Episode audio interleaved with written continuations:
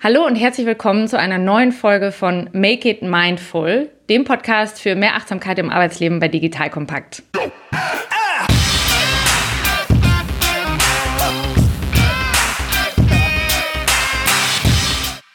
Von Staatssekretären bis zu Yogalehrern, Dr. Med Günther Niesen hat sie alle in seiner Praxis gehabt. Günthers Weg führte ihn von der Ausbildung zum Physiotherapeuten zur Orthopädie, dann in die Unfallchirurgie und dann in seine eigene Praxis und zum Yogatherapie-Ausbilder. Mit ihm und Markus Sattler, der sich in den Welten Schauspiel, IT und Yoga bewegt, greife ich in dieser Folge die typischen Vorurteile gegenüber Yoga auf. Alles, was du dir da so vorstellen kannst und warum Yoga gerade im Business und für Führungskräfte absolut mit Hochleistung verbunden ist. Günther zum Beispiel teilt mit uns sehr offen, dass er am Anfang Angst davor hatte, dass Yoga ihm als Mann irgendwas wegnimmt. Boah, Mann, ich bin der Orthopäde und ich bin morgens im OP und abends der Letzte und ich kann das alles machen. Bis er gemerkt hat, ey, da ist ja auch ganz schön viel Ego und viel Identifikation im Krankenhaus zu stehen. Ellbogenspikes ausfahren, sich durchsetzen. Und die Frage, wie willst du dein Team zur Hochleistung führen, wenn es nicht um schneller und härter geht, sondern um besser abgestimmt und ausgerichtet? Günther sagt so schön, Leute im Hamsterrad, die sterben früh und hohe Leistung kommt nicht dadurch, dass du mit dem Kopf durch die Wand rennst, weil irgendwann ist mal irgendeine Wand stärker als du. In dieser Folge nimmst du also mit, wie du mit Achtsamkeit und Yoga die nachhaltigere Leistung über eine abgestimmte innere und äußere Haltung erzielst. Viel Spaß dabei. Günther und Markus, ihr verbindet ja extrem unterschiedliche Welten teilweise miteinander, indem was ihr heute macht. Vielleicht könnt ihr nacheinander noch mal ganz kurz abzeichnen, was sind das eigentlich für unterschiedliche Disziplinen, die ihr so miteinander verschmolzen habt oder die in eure Arbeit heute einfließen? Also wo kommt ihr her? Ja, ich komme ursprünglich aus dem Sport, habe Sport studiert und bin dann über das Schauspiel zum Yoga gekommen. Und ja, das sind schon unterschiedliche Gebiete. Ne? Ich mache auch so ein bisschen Computersachen noch, also ganz unterschiedlichste Dinge, die man meiner Meinung nach wunderbar zusammenbekommt. Und im mhm. Yoga haben die für mich wunderbar zusammengepasst. Also der Yoga verbindet das alles für mich. Mhm. Also Sport, da war Bewegung schon drin, mhm. Schauspiel. Ich hatte in Folge Geist, 5 auch jemanden im Schauspiel, da machst du ja auch viel Wahrnehmung, Achtsamkeit. Mhm. Das ist ja mit Teil der Grundausbildung. Ne? Wir, wir gehen in Emotionen, wir versetzen uns in andere Menschen, versuchen nachzuempfinden, was die Figur, die Rolle, wo sich dabei gedacht hat und das auf unterschiedlichste Art und Weise. Man kann einen Satz auf tausend verschiedene Arten und Weisen sprechen, fühlen, denken und das ist im Schauspiel wunderbar. Und man kann aber eben auch komplett da rausgehen aus dieser Emotion und sich einfach nur angucken, was da gesagt wird. Mhm. Sich entfernen von der Emotion, sich entfernen von irgendwie zu sein. Wie hilft dir das heute auch in dem, was du beruflich machst? Ich habe mir immer die Frage gestellt, was ist denn jetzt wichtiger für mich, Emotion oder die Ratio, die Logik? Und mhm. im Yoga habe ich für mich festgestellt, beides ist wichtig und beides hat seinen Sinn. Wenn ich mich dahinter stelle, dann erfülle ich mir das Glück für mich. Ne? Da ist für mich alles drin, was ich brauche, um mein Leben im Gleichgewicht zu halten. Ich darf in die Emotionen gehen, ich darf in die Logik gehen, aber ich muss keinem irgendwie sagen, du bist jetzt das Beste, das Richtige für mich. Ich kann wählen, ich habe die Wahl. Und diese freie Wahl, die wir ja auch heute besprochen haben im Yoga, dieses frei wählen und ich kann auch anders. Ich kann mhm. so, ich kann so, ich kann so, ich kann mit Spaß und Freude an mein Leben rangehen, das hilft mir in allen Bereichen meines Lebens. Werbung. Aufgepasst! Das Jahr 2024 ist schon voll im Gange und jetzt heißt es neue B2B-Leads gewinnen. Du möchtest deine Sales Pipeline so schnell wie möglich voll haben und deshalb empfehlen wir dir an dieser Stelle unseren Partner SalesViewer. Wer nicht weiß, was SalesViewer macht, hier eine kurze Erklärung. SalesViewer entschlüsselt Unternehmen, die deine Webseite besuchen und zeigt diese in Klarnamen an. Du siehst also ganz genau, wer eure Webseite besucht und wofür sich diese potenziellen KundInnen interessieren. Und damit hast du ja wirklich ein mächtiges Werkzeug in den Händen, weil du diese Unternehmen dann zielgenau ansprechen und einfach zu neuen KundInnen machen kannst. Dein Marketing und Vertrieb werden das für die B2B-Lead-Generierung feiern, sage ich dir. Und du bist damit auch in guter Gesellschaft, denn Marktführer wie Stepstone, Jochen Schweizer, Sport5 oder Avato Systems setzen bereits auf SalesViewer und generieren damit täglich neue B2B-Leads. Wie so eine Registerkasse eigentlich, wo es immer klingelt, wenn du wieder eine neue Brand identifiziert hast, die sich für dich interessiert und die du jetzt einfach pflücken kannst. Daher, wenn das für dich interessant ist, dann teste SalesViewer doch einfach mal kostenlos. Alles, was du dafür wissen möchtest, findest du unter folgender Weiterleitung: digitalkompakt.de/slash salesviewer. Und wie immer verlinke ich das auch auf unserer Sponsorenseite unter digitalkompakt.de/slash Sponsoren. Das war's mit dem Werbespot. Also Wahlmöglichkeiten und spielerischer selber entscheiden zu können, was mache ich jetzt eigentlich. Das passt ja ganz gut. Ihr hattet ja auch schon den Begriff Autopiloten reingeschmissen. Und wenn ich das richtig aufgegriffen habe von dir, Günther, dann warst du früher beruflich auch noch mit einem etwas anderen Stiefel unterwegs als heute, oder? Ja, ich habe halt erst Physiotherapie und dann als Orthopäde, dann als Unfallchirurg gearbeitet und da läuft viel auf Autopilot in so einer Klinik und man muss funktionieren und es sind lange Arbeitsstunden und es gibt viel Belohnung und das hm. tut gut, das boostet das Ego, man fühlt sich geschmeichelt, wenn man erfolgreich ist, dann tut das ja auch gut. Bis man dann vielleicht merkt, so wenn das jetzt alles ist, dann fehlen die Bereiche. Und als ich dann Ende der 90er mit Yoga begonnen habe, habe ich gemerkt, so wow, ähm, das ist ein ganzer Bereich, der liegt brach. Hm. Das, die Zeit zu entspannen, die war nicht da. Ja, das macht in der Jugend vielleicht nicht viel aus, aber irgendwann so, wow, und die Zeit zu reflektieren, die Zeit, Dinge zu genießen. Und dazu braucht es ein Innehalten und ein achtsames Hinschauen, um überhaupt zu spüren, was tut mir gut, was möchte ich machen, wie kann ich wählen. Ich kann nur wählen, wenn ich mich für einen Moment rausnehme und meine Optionen betrachte. Und dieses Betrachten und Innehalten, das war so für mich so der Einstieg in den Yoga, in den ich eher zufällig geraten bin. Und dann so zehn Jahre später ähm, habe ich dann gemerkt, dass nicht nur mir das gut tut, sondern auch anderen gut tut. Und dann mhm. habe ich mich selbstständig gemacht als Orthopäde mit dem Schwerpunkt Yoga und Yogatherapie, das ich jetzt schon seit über zehn Jahren unterrichte, hier auch mit Markus zusammen. Und dann merke ich einfach sowohl im Einzelunterricht und auch in den Gruppen, dass den Leuten da ganz viel geschenkt wird, ganz viel Zeit, sich um sich zu kümmern, sich Gutes zu tun, auch in der Entspannung etwas zu finden, das wohlig ist und sich gut anfühlt, gut schmeckt und das keine Leistungseinbuße bedeutet, sondern sie in ihrem Leben auch weiterhin gut funktionieren können, vielleicht sogar noch besser. Ich wollte gerade sagen, wenn ich jetzt so ein bisschen ketzerisch wäre, dann würde ich ja sagen, okay, jetzt stelle ich mir vor, mit wem ich so tendenziell zusammenarbeite. Es sind die Führungskräfte in unterschiedlichen Konzernen oder auch Mitarbeiter. Die sind dann vielleicht teilweise, ich sag mal, von den 25-Jährigen, die schon ganze Teams von 12 bis 20 Leuten führen und da echt viel Budgetverantwortung haben, hin zu denen, die Mitte 50 sind, die einfach seit 35 Jahren in Karriere investiert haben.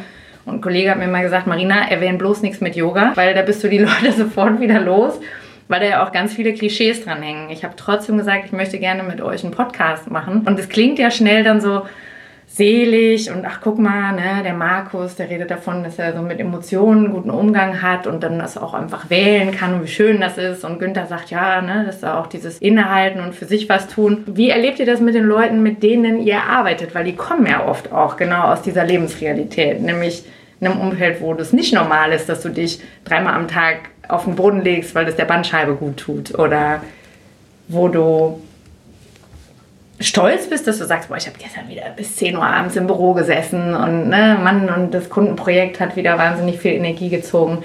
Also, was ist eure Erfahrung mit den Leuten, denen ihr heute, wo ihr ja eher in der Yoga-Welt unterwegs seid und sagt, okay, aber wir kennen ja auch den anderen Krams, was fällt euch da auf und wie holt ihr die Leute ab? Ja, erstmal, dann bist du ja mutig, dass du das Wort Yoga in deinem Podcast erwähnst und uns dann zum Gespräch einlädst. Das ist ja schon mal schön von dir. Und das ist wirklich eine Seite, so Männer und Yoga ist noch ganz schwierig, zumindest hier in Europa oder immer in Deutschland noch? ist immer noch schwierig. Ich dachte, in Berlin wäre es besser geworden. Ja, es ist ja auch besser. es gibt ja auch Männer-Yoga und Männergruppen, aber die Männer verirren sich doch eher seltener ins Yoga und gehen lieber in Crossfit. Also weiter so und da muss ich durch und Standing und es hat ja vielleicht auch ganz viel mit unserer Veranlagung zu tun und Muskeln aufbauen und stark sein und Alpha-Tier spielen und die Belohnung daraus ziehen, dass man erfolgreich ist. Und nicht alle möchten das hinterfragen. Und das ist Gott sei Dank auch so, die Leute, die jetzt zum Beispiel zu uns kommen, den Kurs, dass die einfach freiwillig kommen, dass die mhm. merken, es stimmt was nicht und wir auch nicht alle gleich sind. Und da ist Yoga auch ja nur eine Möglichkeit, damit umzugehen. Es gibt ja viele andere Dinge, die zur Entspannung beitragen können und die Work-Life-Balance wiederherstellen. Und die meisten Männer, die ich so kenne, die fangen vielleicht mit Meditation an, weil das hat diesen Nachgeschmack nicht. Und es sind da auch mehr Männer. Das ist so ein Verbrüdern und Verbinden leichter. Okay. MBSR zum Beispiel von Herrn Kabat-Zinn, ja. da gehen viele hin, schauen sich das an. Und ich glaub, also Mind-Based Stress Reduction, ne? Mindfulness-Based Stress ähm, Reduction, ähm, ja. Quasi eigentlich ein mehrwöchiges Programm, wo du sagst, okay, mhm. ich muss jetzt hier nicht unbedingt viel turnen, aber es ist dieses Lernen von Inhalten. Da gibt es eben noch Bücher dazu. Es ist ein ja. Mann, der das erfunden hat und weiterträgt. Der hat eine tiefe Stimme und er ist ein Sympathieträger. Und dann geht es auch für Männer. Ja, das ist ja auch, wie kann ich mich irgendwo darauf einlassen? was eher so in so einem Ruf steht, ja, da sind ja nur Frauen und da muss man sich verbiegen und man muss singen. Das sind ja erstmal Dinge, die wir vielleicht verlernt haben oder wegdrücken, wenn wir in einer Lebensrealität stehen, in der diese Qualitäten ja keinen Sinn machen. Hm. Zu scheinen jedenfalls, bis man es vielleicht ausprobiert. Und da gibt es Leute, die sind neugierig und die probieren das aus. Und dann ändert man Dinge und vielleicht auch ein Führungsstil, ein Miteinander, eine Gesprächsführung.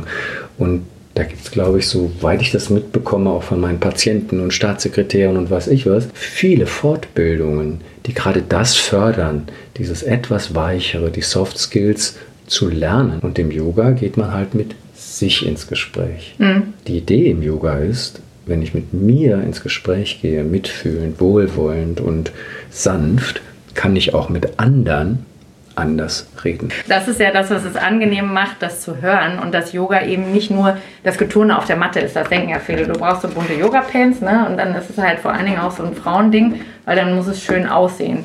Aber was mir aufgefallen ist bei euch, das waren ja direkt die Punkte, die für euch auch zentral stehen, dass ihr ja ganz klar macht, Yoga ist so viel mehr als das reine Hin- und Herbewegen. Also was ziehst du für dich, Markus, vor allem beim Yoga mit raus? Oder wie machst du Leuten klar, was Yoga für dich noch ist? Ja, das ist ein großes Problem tatsächlich, was du gesagt hast, ähm, was so im Raum steht. Und dieses Wort Yoga ist mittlerweile gerade oder vor allen Dingen im Westen eben so stark irgendwie belegt mit einer Art von Yoga, die Günther und ich definitiv nicht vertreten. Eben diese körperliche Arbeit, dieses körperliche Fitness-Ding ja auch schon fast. Oder das nur sich um die Beweglichkeit kümmern und irgendwo hingedrückt werden, wo man vielleicht gar nicht hin will. Genau. Und dann ommt man noch so ein bisschen darum und das ist dann so spirituell und driftet ab und dann Räucherstäbchen. Da hat mein Yogalehrer dann schön gesagt, ja, ich lasse das mit dem Feinstaub mittlerweile.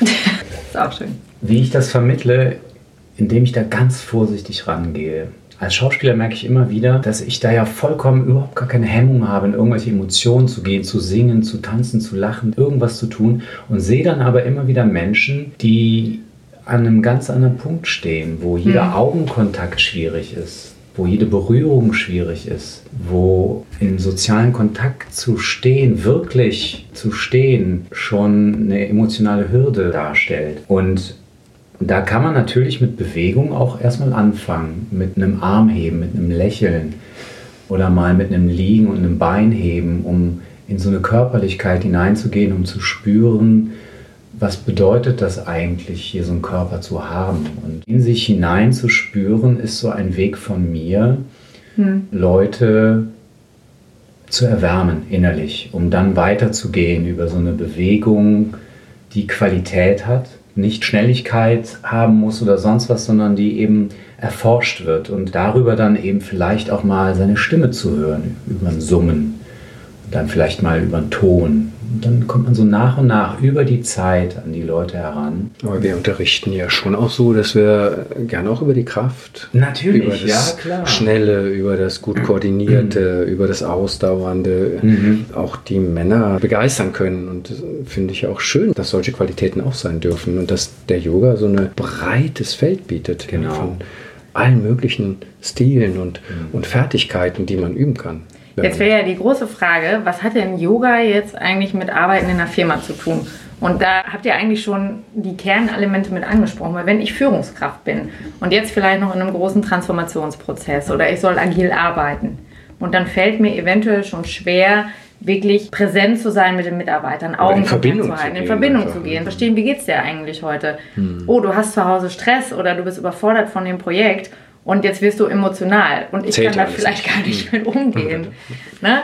Also das sind ja eigentlich die Sachen, die mir mal wieder auffallen in den Führungskräftetrainings. Es ist einfach so ein Führungsmodell an die Wand zu schmeißen und zu sagen, so das ist Führung. In der Theorie haben das auch alle verstanden, den Unterschied Manager versus Führung. Aber was jetzt solche Elemente wie Bewegung oder wie viel Singen mit deiner Stimme macht, wenn du nicht vollen Zugang zu deiner Stimme hast. Wie willst du präsent Richtung geben, wenn du vorne stehst und eventuell ne, in einer Betriebsversammlung oder in einer Unternehmensversammlung was vorstellen musst als Vorstand.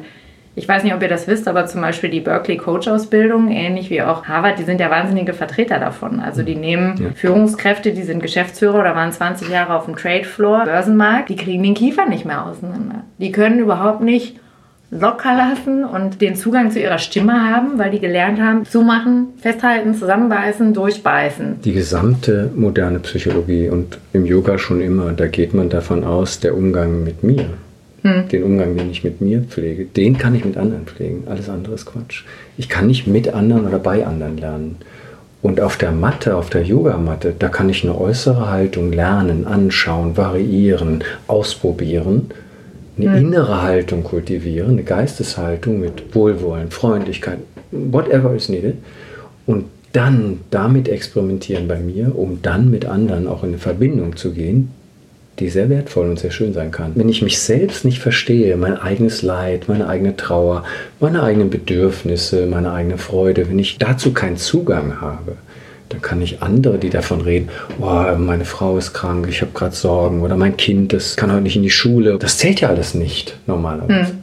Und das ist ja Quatsch. Das ist ja zutiefst menschlich und einfach richtig wichtig. Und darauf zu reagieren, damit umzugehen, das zu ermutigen, macht ja nicht weniger effektiv, sondern macht ja einfach viel mehr Freude auch an der Arbeit miteinander. Nur ohne das bei mir zu sehen, keine Chance, das bei anderen zu sehen. Hm. Und das ist ja jetzt klingt es eventuell für den einen oder anderen wieder, ja, das ist so eine Freude. Es ist ja nicht nur Freude, sondern es ist ja eine zwingende Notwendigkeit. Also wie willst du in Führung gehen und mit deinem Team in Richtung Hochleistungsteam gehen? Das bedeutet ja nicht noch schneller rennen, noch härter arbeiten, noch mehr Stunden in der Firma absitzen, sondern das bedeutet ja, wie kriegen wir das, was das Ziel für uns gemeinsam ist als Team, gemeinsam verstanden und uns so gegenseitig unterstützt und in die Lage versetzt, dass wir das eventuell sogar mit Leichtigkeit erreichen können. Aber das ist ja was, wo wir es auch drüber hatten. Darf es denn leicht sein? Ja, ich denke natürlich. ne?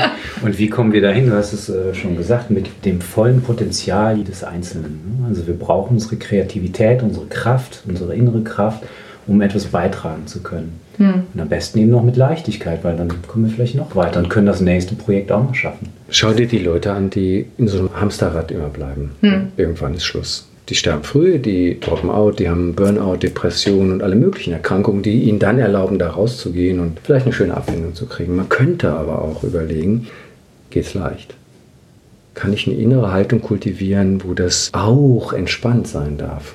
Wo ich auch Zeit habe zu reflektieren, wo ich Zeit habe, in Verbindung zu treten, um dann aus einer anderen Motivation, mit einer anderen Kreativität, ihr kennt das doch alle, ja? man macht eine Pause, man hat Langeweile. Die meisten kennen Langeweile gar nicht mehr. Mhm. Es ist ein super Tipp, sich zu langweilen und dann Ideen entstehen zu lassen. Und dann überspringt man 15 Schritte, die vorher mühsam waren und zack, entstehen Dinge, die richtig gut sind und effektiv sind. Und hohe Leistung ist nicht durch mit dem Kopf durch die Wand und immer. Nicht? Nein, ich glaube nicht. Ach, nicht auf Dauer. Ja? Macht doch krank und du siehst ja auch, viele sind ja auch krank. Und ich glaube, das wird ja auch immer populärer in der Führungsetage und für Menschen, die mit Führung beschäftigt sind, betraut sind, sich das zutrauen, das auf eine Art und Weise zu machen, die nachhaltig ist. Sustainability, oder? Auch in der Führungsebene. Doch auch so ein Wort, was heutzutage immer wichtiger wird, oder? Nachhaltigkeit. Wir haben da witzigerweise gestern Abend darüber diskutiert, weil ich mich mit Leuten aus dem Nachhaltigkeitsnetzwerk getroffen habe. Und die haben gesagt, naja, aber Marina, was diese Achtsamkeitsshishi jetzt mit nachhaltig wirklich direkt zu tun haben soll, ne? Es gibt ja Leute, die meditieren dann über so ein Sechs-Wochen-Programm und da hat man gesehen, die konsumieren genauso weiter wie vorher. Dein Argument kann ich nachvollziehen. Ne? Also ich behaupte auch nicht, dass ich dir schon eine Studie zeigen kann über den kausalen Zusammenhang. Falls einer der Hörer das hat, äh, nehme ich das sehr gerne an. Es ist aber ähnlich wie, oh, der Mitarbeiter war doch jetzt schon dreimal in seinen 30 Jahren auf einem Kommunikationstraining. Der hat doch schon dreimal zwei Tage Kommunikation und Führung gemacht. Wieso kann der es immer noch nicht? Ja, da fehlt vielleicht die Nachhaltigkeit. naja, du wirst Oder ja auch nicht Ingenieur nach dreimal zwei Tagen. Ja, ja, aber warum eben. sollst du führen können nach dreimal genau. zwei Tagen? Ist ja auch eine sehr individuelle Geschichte. Also die Frage ist, was hat er auf so einem Seminar gemacht? Haben die da geredet und alles über den Geist gelöst? Oder hat er auch mal was probiert? Hat er mal die Erfahrung gesammelt zu führen? Das muss man ja lernen. Da kannst du nicht einfach zu einem Seminar gehen und danach kannst du das. Das finde ich ja das Schöne am Yoga. Du hast den Körper, du hast den Atem, du hast den Geist, du kannst mit allem arbeiten. Du kommst dir auf die Schliche, deinen Mustern, du kannst Dinge verändern, du lernst dich besser kennen und dann über die Zeit in einem Prozess, der nicht in zwei Tagen abgeschlossen oder durchgeführt ist, wirst du nach und nach diese Dinge auch integrieren in deinen Alltag, auch in deinen Arbeitsalltag. Mhm. Und ich glaube, da liegt so viel drin. Und es ist kein Shishi. Nee, nee. Achtsamkeit ist die Voraussetzung. Mit Achtsamkeit kann man erst wahrnehmen. Auch mhm. Muster, auch drohendes Ungemach. Wenn ich nicht achtsam bin, ja, dann laufe ich mit dem Kopf durch die Wand, bis irgendwann eine Wand stärker ist als mein Kopf. Das passiert vielen. Mit Achtsamkeit kann ich ein Schrittchen zurück tun und dann wählen und schauen. Und wenn wir den Luxus haben, wählen zu können und gute Entscheidungen, intelligente Entscheidungen und emotional gestützte Entscheidungen zu treffen, hey, das ist doch mhm. super. Also da finde ich, bietet Yoga eine Menge Potenzial. Auch für Männer die Achtsamkeit ist ja nicht per se, die sagt ja nicht per se, dass du dann aufhörst, irgendwie alle Dinge zu tun. Was hast du eben erwähnt, was die dann immer noch machen? Konsumieren weiter. Konsumieren, ja. Ja, es ging um den Zusammenhang mit Nachhaltigkeit. Ne? Verhältst du dich nachhaltiger? Bist du dann, also ja. hält sich dein Verhalten nachhaltig und mhm. wirst du auch bewusster dann mit, oh, mein Konsumverhalten und so weiter. Ne? Ja, also bewusster wirst du vielleicht, aber das heißt noch lange nicht, dass du es änderst. Ja? Die Frage ist, wählst du? Dann hast du dann die Wahl, das zu verändern. Möchtest du es ändern? Darum geht es auch so ein bisschen. Es ist, wie Günther sagt, es ist dieses Zurücktreten, dieses Beobachten und dann zu starten. Das Konsumverhalten, wenn ich das nicht ändern möchte, dann werde ich das nicht ändern. Wenn ich es nicht angeschaut habe, kann ich es erst gar nicht ändern. Hm. Und wenn ich mir das anschaue und dann wähle, hey, ich kenne viele Leute, nicht nach sechs Wochen you get better at what you practice. Das braucht richtig Übung. Das ist mehr so, hey, viele fangen an, gehen einmal die Woche zum Yoga, spüren intuitiv, oh, das tut mir gut. Ah, das, oh, das ist ganz nett. Ich bin zum Yoga gekommen, weil meiner Frau damals, der ging es richtig gut danach. Habe ich gesagt, oh, das will ich auch haben. Und dann abends und Wochenende neben der Klinikarbeit war dann einfach Yogakurs. Ohne zu wissen oder den Finger drauf halten zu können, was mir daran gut tut, mhm. habe ich gemerkt, da ist was in mir, das, das einfach wow, das macht was mit mir. Das verändert meine Wahrnehmung, meine Offenheit, meine Art, mit mir und mit anderen umzugehen. Hm. Und dann war ich so hooked. Und dann macht man das öfter.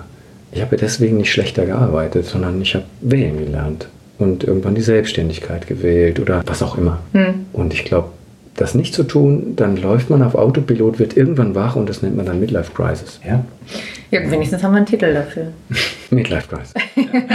How to avoid Midlife Crisis. Ja, das ist ja. In Leadership. Ich glaube, dass die Erkrankungsrate, da habe ich jetzt keine Studie vorliegen, aber ich habe halt viele Patienten und in, in der Praxis, wenn Leute zu mir kommen, und das ist ja durch die Bank alle möglichen Leute, hm. da sind auch viele dabei oder überwiegend, die einfach in Stress sind, die Schulter-Nackenprobleme haben, Rückenschmerzen, einfach weil sie den ganzen Tag sitzen, weil sie nicht zur Ruhe kommen, weil sie sich nicht räkeln und strecken. Und im Yoga ist das alles drin und möglich. Hm. Und dann kann man für sich selber da Dinge rausfinden, die man eben über Tag nicht macht oder sie integrieren in den Alltag und sich ab und zu mal bewegen. Und das muss ja gar nicht da mit Turnen und Matte und Klamotten äh, ändern sein, sondern einfach zwischendurch kleine Bewegungen zu machen. Und da gibt es gute Studien dazu. Wenn man öfter mal aufsteht, tut das dem Rücken gut. Und ohne Rückenschmerzen kann man viel besser arbeiten. Und auch Paracetamol und Ibuprofen sind auf Dauer keine nachhaltige Lösung für den Körper.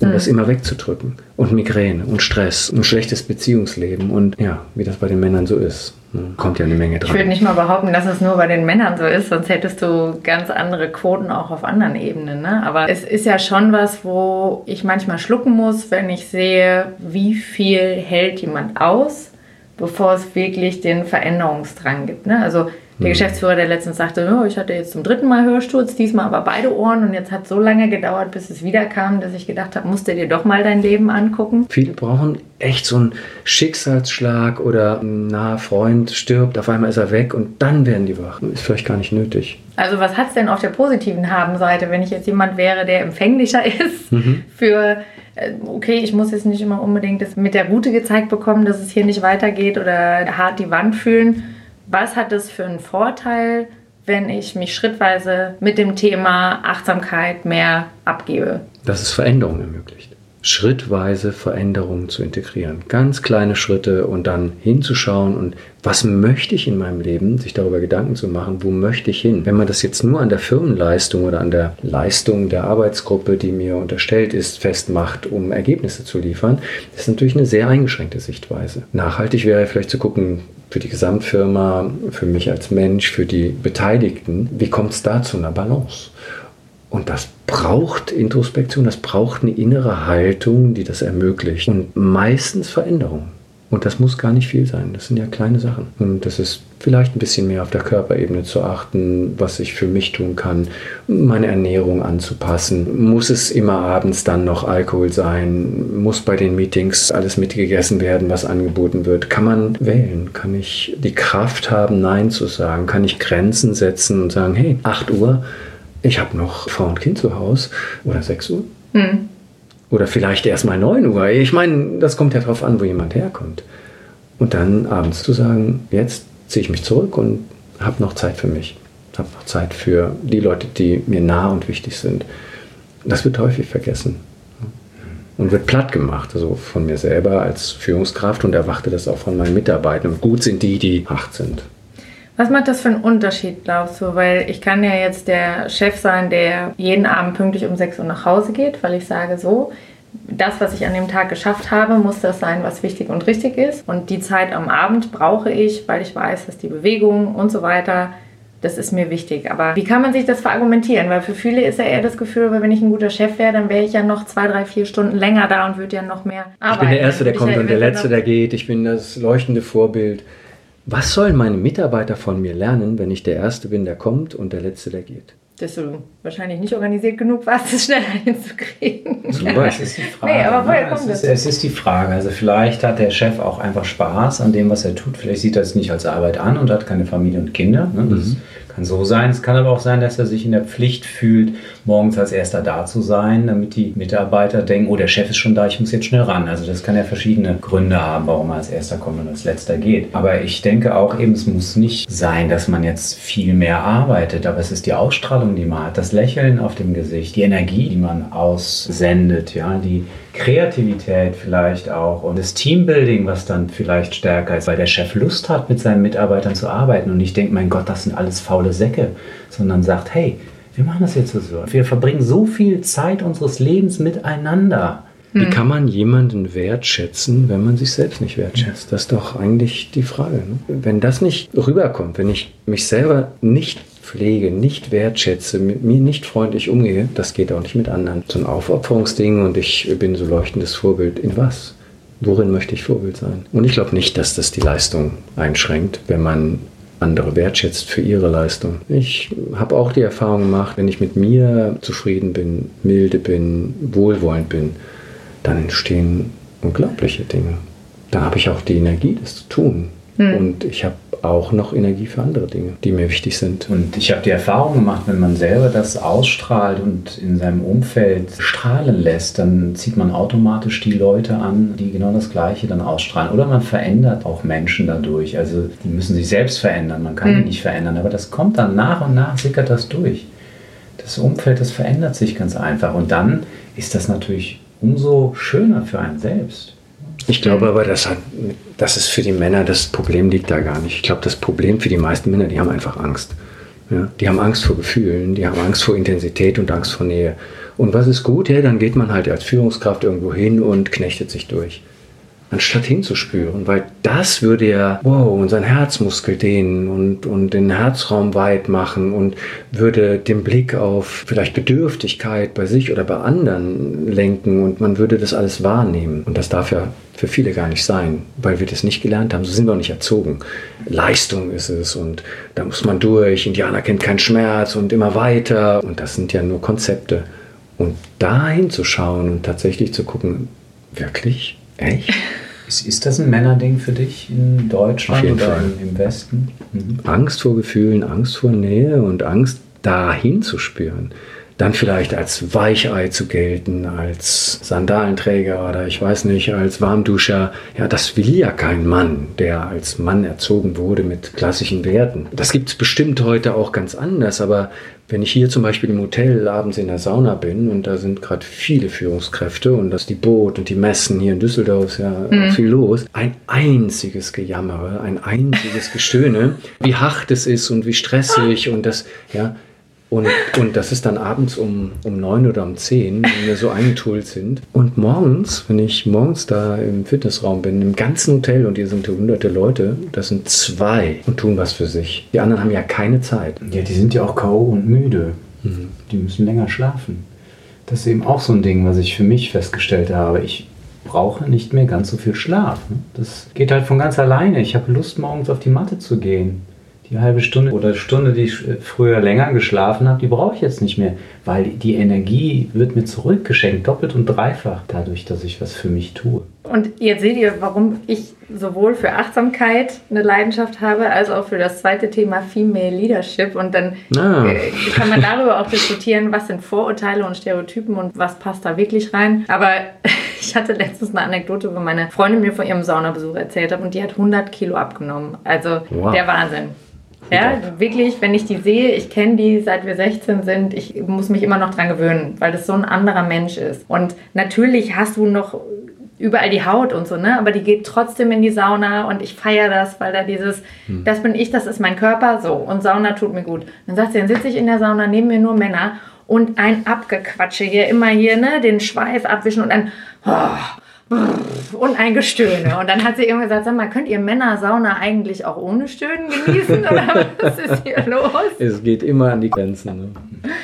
Ich weiß es nicht. Also ich habe das auch bei weiblichen Führungskräften erlebt. Die Frage ist, man sagt ja immer, Führung braucht auch so ein gesundes Maß an Größenwahn und du brauchst vielleicht mhm. auch ein gesundes Maß an Grenzen, pushen, den inneren mhm. Auftrag. Aber du hast gerade was sehr Spannendes erzählt, was, glaube ich, dann eben häufig vergessen wird. Das eine ist ja, kann ich diese Leistung bringen, kann ich mich selber motivieren, da immer wieder voranzugehen und auch gegen Widerstände zu arbeiten. Das machst du ja auch viel, wenn du vorangehst. Mhm. Aber du hast auch gesagt, wenn ich mich selber nicht wertschätzen kann, wie kann ich dann eigentlich die anderen wertschätzen? Oder wenn ich mich selber nur über Leistung wertschätzen kann. Hm. Wenn das das ist, was zählt und mal zu meinem Maßstab wird, dann rennt man irgendwann echt in Probleme. Und das äußert sich beim einen als Migräne, beim nächsten als Angina pectoris, Brustenge, der andere kriegt direkt einen Herzinfarkt, die anderen haben hohe Magensäure, Stress im Bauch, äh, Verdauungsprobleme. Die Liste ist unglaublich lang, hm. ist ja nicht gesund. Und hinter der Oberfläche, so wenn man dahinter guckt und die Leute dann kennenlernt, dann sieht man ja, wo die Probleme liegen und was die auch für ein Leid haben, zum Teil durch ihre Ich muss da durch, ich definiere mich darüber. Das hat eine natürliche Grenze. Und dann einen Schritt zurück zu machen, innezuhalten und diesen Halt zu finden in der Balance. Das heißt ja nicht auf Exzellenz zu verzichten, auf Brillanz, auf Kreativität und auf Leistung, sondern das heißt, die nur eben, wie du zu Anfang sagtest, Markus, mit Leichtigkeit geht es auch leicht. Und viele gute Sachen sind entstanden aus dieser Leidenschaft mit Leichtigkeit. Und hm. äh, was, wenn du so Leute fragst, die richtig erfolgreich sind und trotzdem leben, das wollen wir doch und nicht ein schlechtes Selbstbild haben, uns irgendwo hinkasteien und am Ende dann mit 65 auszusehen wie 80 und, und mit 67 tot zu sein. Das macht ja keinen Sinn. Hm. Wenn wir das möchten, natürlich, aber so. Und diese Entscheidung zu treffen, da hilft zum Beispiel Yoga oder andere Techniken zum Innehalten und es ist kein Shishi.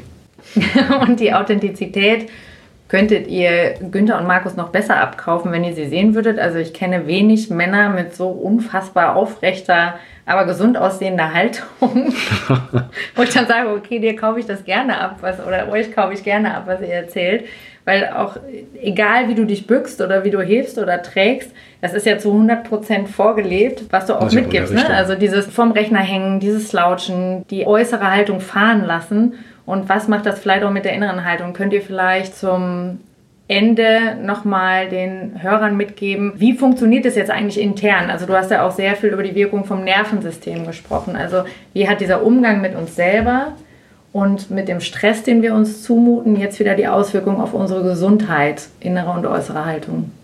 Der Sympathikotonus, der uns antreibt und ständig in Fight, Flight oder Freeze zwingt, der ist halt auf Dauer nicht gesund. Das mhm. ist das eine. Und die Leistung deswegen schon nicht nachhaltig, weil man früher aufhören muss. Das andere ist, wenn ich Safety praktiziere, wenn ich Ruhe und Innehalten praktiziere, wenn ich das, was ich tue, mit Freude mache, dann kommen andere Dinge bei raus und es tut mir anders gut und ich kann es anders vermitteln. Ich lebe es anders vor und trete anders in Verbindung. Das ist erfüllter. Das ist nicht unmännlicher deswegen. Also ich fühle mich nicht unmännlicher, weil ich Yoga übe, sondern ganz im Gegenteil. Das Feedback ist eigentlich, wie du gerade sagtest, hey, der lebt das, der macht das, das ist okay so, das ist gut so.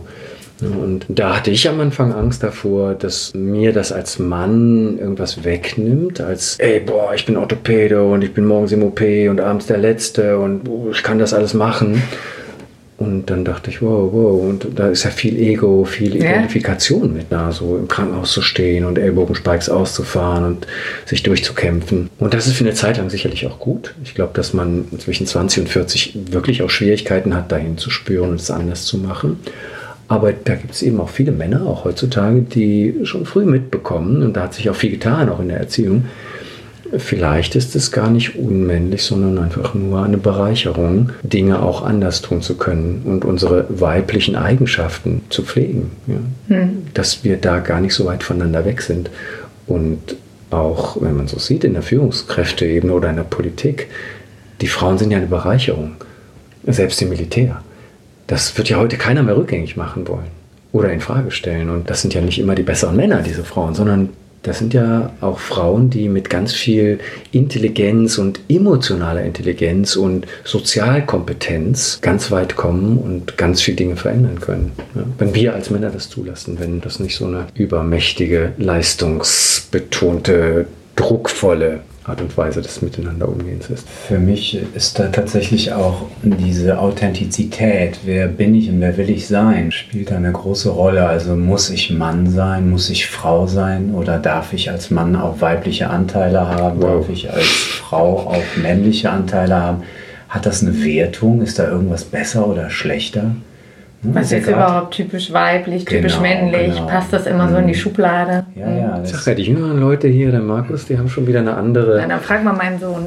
Ja, schon wieder eine andere Meinung ja? dazu ja oder eine andere Erfahrung. Ein großes ja. Thema. Also dann gibt es dann zwischen Mann und Frau noch was oder muss man überhaupt Mann und Frau sein? Kann man nicht sonst was sein? Ja? Das ist ein schwieriges Thema. Also Glatteis.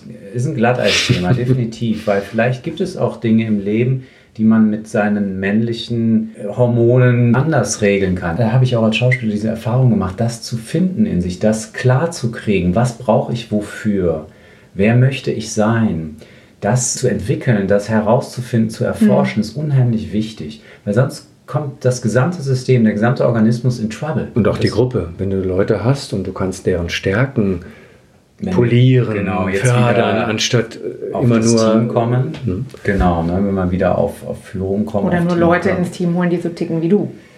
Weil Ganz der schlecht. versteht dich dann halt besonders gut, ne? Oder ihr seid euch ja schnell einig. Dann so ein Kiefernwald, ja so ein Kiefernwald alleine, das bringt es halt nicht. Genau. Ja. Oder nur Eichen. Aber es ist spannend, dass wir vom Thema Achtsamkeit jetzt auch auf das Thema mitgekommen sind, weil es ein Stück weit für mich eben auch die Brücke schlägt, eher zu sagen, greife wieder auf, was du gesagt hast, Markus.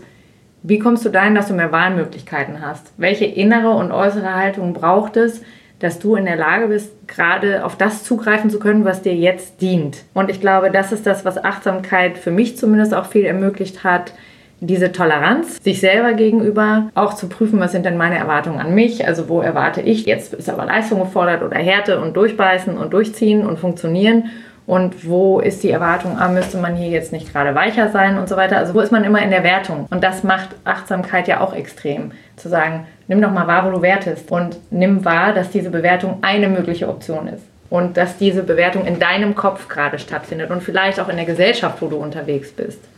Aber dass es eben ein Konstrukt ist und dass du das in Frage stellen kannst. Aber der erste Schritt wäre ja anhalten, innehalten, wahrnehmen. Ah, guck mal, da habe ich eine Meinung ich glaube, da haben viele echt Angst vor.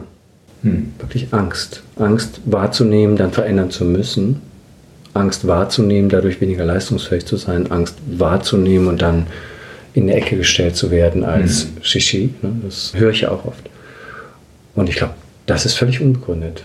Wenn mhm. man das probiert, es gibt einfach auch viele Beispiele, wenn man sich da so ein bisschen reinbegibt und schaut und kleine Veränderungen zulässt und liest, dann sieht man ganz viele erfolgreiche Menschen, die das wunderbar integriert haben und nicht mit dem Kopf durch die Wand.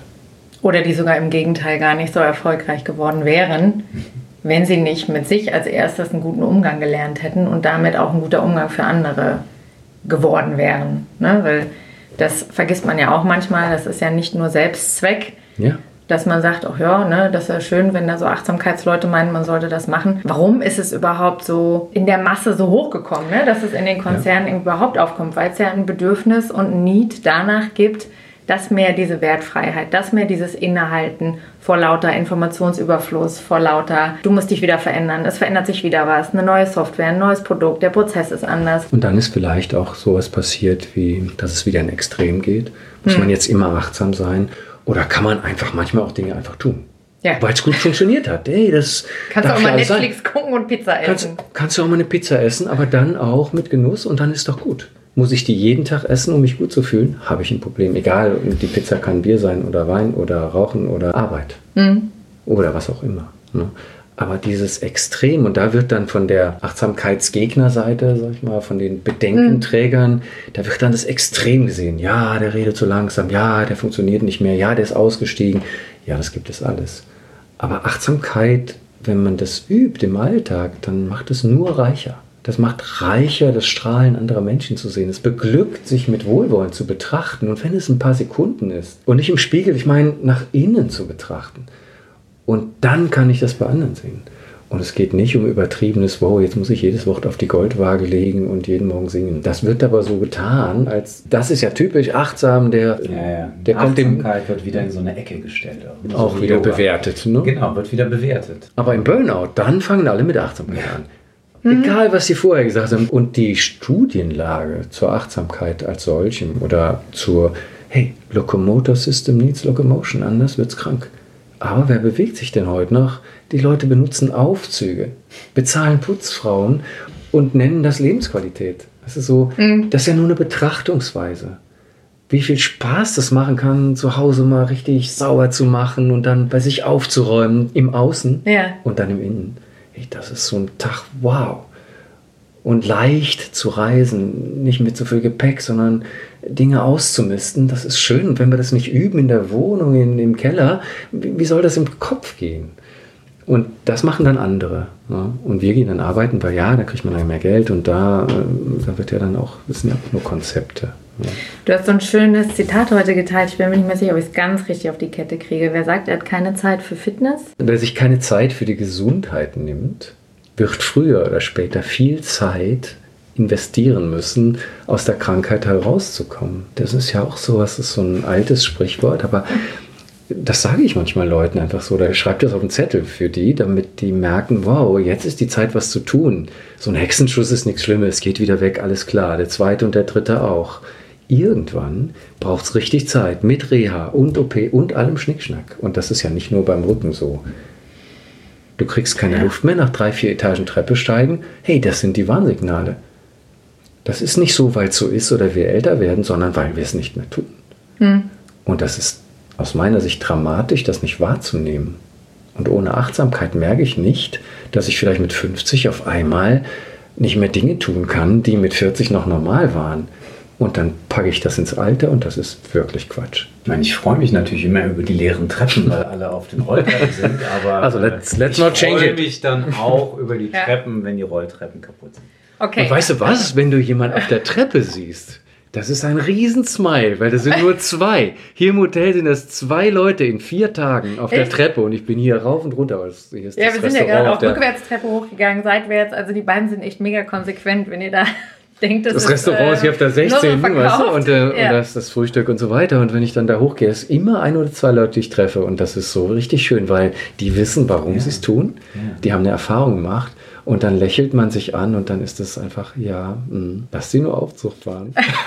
ja, die tragen selber. Okay, ich fasse mal zusammen. Okay. Wer gesund führen will, sollte erstmal für Gesundheit bei sich selber sorgen. Und dazu gehört neben der Arbeit an der inneren Haltung auch die Arbeit an der äußeren Haltung und beides bedingt sich irgendwo miteinander. Fitness ist nicht nur eine äußere Sache, das ist auch eine innere Sache. Genau. Bist du hm. in der Lage, auch dir das zu gönnen? Wie gehst du mit dir um in Sachen Fitness? Ist es immer an die Grenze treiben? Muss es immer ein Schmerz sein, ein süßer Dehnungsschmerz oder der Muskelkater, weil man ja sonst nichts gemacht hat?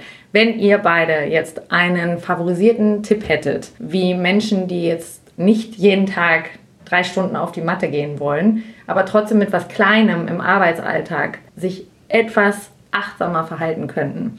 Gerade in Bezug auf Haltung. Was ist so was Kleines? Du hast ja gesagt, du machst einen Rezeptblock, aber du schreibst halt keine Medikamente auf, sondern so Morgens Alltagssachen. Die ersten Momente mit Räkeln und Lächeln im Bett zu verbringen. Das ist schon mal so ein ganz anderer Tag, der vorausliegt wenn man tagsüber irgendwas sieht, wo man dran hängen kann, einmal kurz hängen. Und wenn man ab und zu mal auf seinen Atem achtet, für zwei, drei Atemzüge und den Ausatmen genießt, um die Luft mal rauszulassen, ist das unglaublich entspannend und macht dann so ein Einatmen erst zu einem Genuss, mhm. so, so zu einem Geschenk. Das wären so die drei kleinen Startups. Also morgens räkeln, mal irgendwo dranhängen, so wie am Spielplatz früher an der Stange. Lächeln, ne? Hast du vergessen. Aushängen, Entschuldigung, räkeln mit Lächeln. Hm. In der Kombi ganz wichtig. Hängen. Den Tag entgegenlächeln. Man darf auch zwischendurch nochmal lächeln, ne? Auch. Auch wenn man den Atem wahrnimmt. Hm. Markus, was ist so dein favorisierter? Ich bin ein bisschen ähnlich wie Günther drauf, aber ich muss natürlich jetzt auch gucken, dass ich nochmal was anderes finde. Vielleicht beim Essen, also das mache ich persönlich beim Mittagessen, hm. da einmal, einmal dran riechen, ja, dran riechen und dann kauen hm. wirklich mal wahrnehmen, was man da so schmeckt. Sich ein bisschen mehr Zeit lassen, ein paar Mal mehr zu kauen. Es gibt ja so Richtlinien, 20 Mal kauen und so. Vielleicht nicht ganz so oft, aber sich Zeit nehmen und das mal schmecken, was man tut und nicht wieder 15 Sachen nebenbei machen, sich auf eine Sache mal konzentrieren. Und dann wäre es vielleicht noch das Hören, also auf die Sinne mal ganz bewusst sich zu fokussieren. Mhm. Also generell Sinneswahrnehmung, sowohl beim Essen, aber auch sehen, schmecken, riechen, hören, fühlen, Wasser. Und körperlich natürlich, ja. das Räkeln hätte ich gesagt, das Hängen hätte ich auch gesagt. Und mal vielleicht einfach mal die Arme zu heben mit dem Einatmen und zu lächeln und mit dem Ausatmen den langen Ausatmen sie wieder sinken zu lassen. Wie schön, dass ihr euch da so einig seid. Jeder Schritt zählt, oder?